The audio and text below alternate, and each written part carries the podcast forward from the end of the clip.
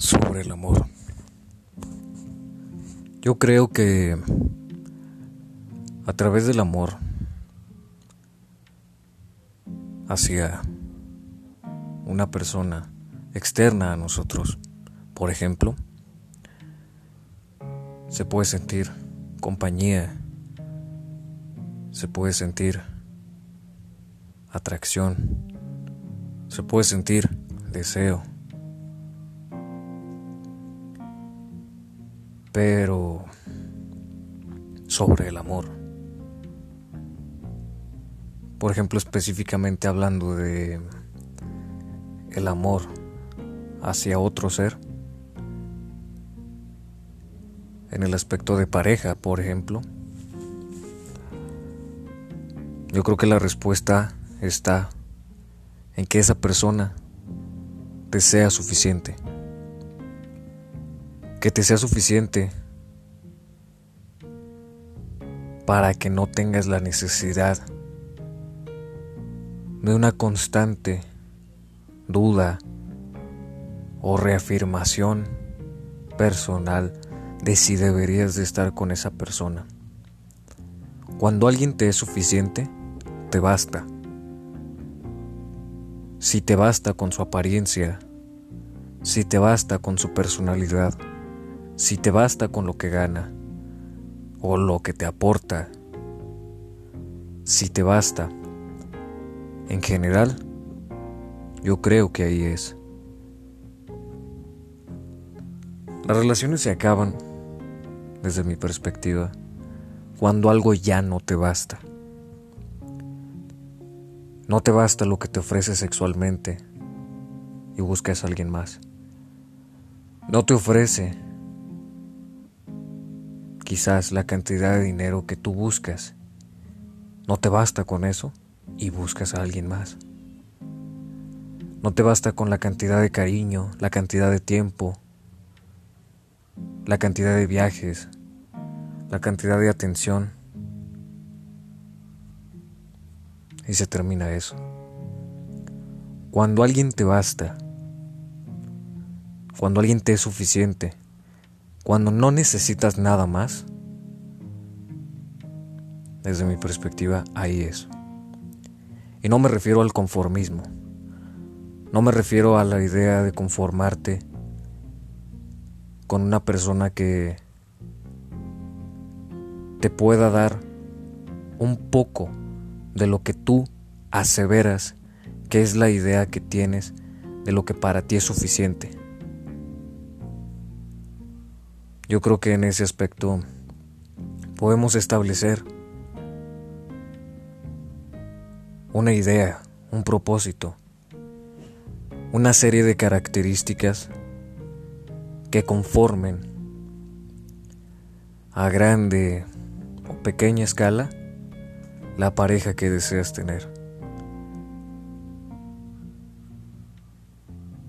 Y cuando encuentres una persona que para ti te baste, muy probablemente no la quieras soltar. En el aspecto del amor propio, cuando te amas a ti mismo, dejas atrás los rencores, dejas atrás tus errores, dejas atrás la gente que odias por algo que, entre comillas, te pudieron haber hecho. El amor propio, desde mi perspectiva, se basa en estar en paz con todo lo que representas en general. Esa persona que sientes que te hizo daño y el rencor que guardas dentro de ti, eso no es amor. Porque dentro de ti estás guardando un rencor hacia alguien. Y lo que te conforma a ti entonces, las características que te conforman a ti, entre ellas está ese odio, ese rencor hacia esa persona. Si algo te molesta, si algo te irrita, si algo te hace sentir como una persona insegura,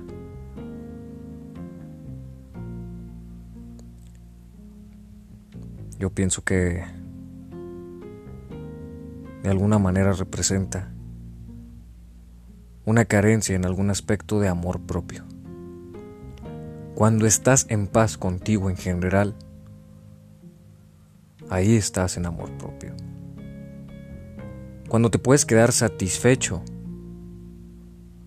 cuando te basta con lo que eres, con lo que representas, con lo que tienes, ahí es amor propio.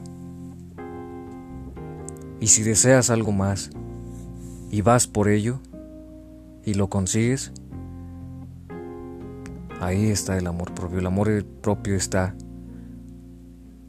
en no aceptar en general algún aspecto que no te pudiera llegar a gustar.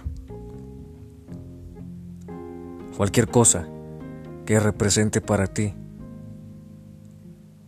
personalmente un daño, así sea externo, o tú permitas que sea algo externo, un dolor para ti, si tú decides que algo externo te afecte, estás ignorando el amor propio. El amor propio es no permitir que nada te afecte. es enfocarte en lo que sí está en tus manos, es enfocarte en lo que está en tu control y buscar tener una estabilidad en eso. Ahí está el amor propio.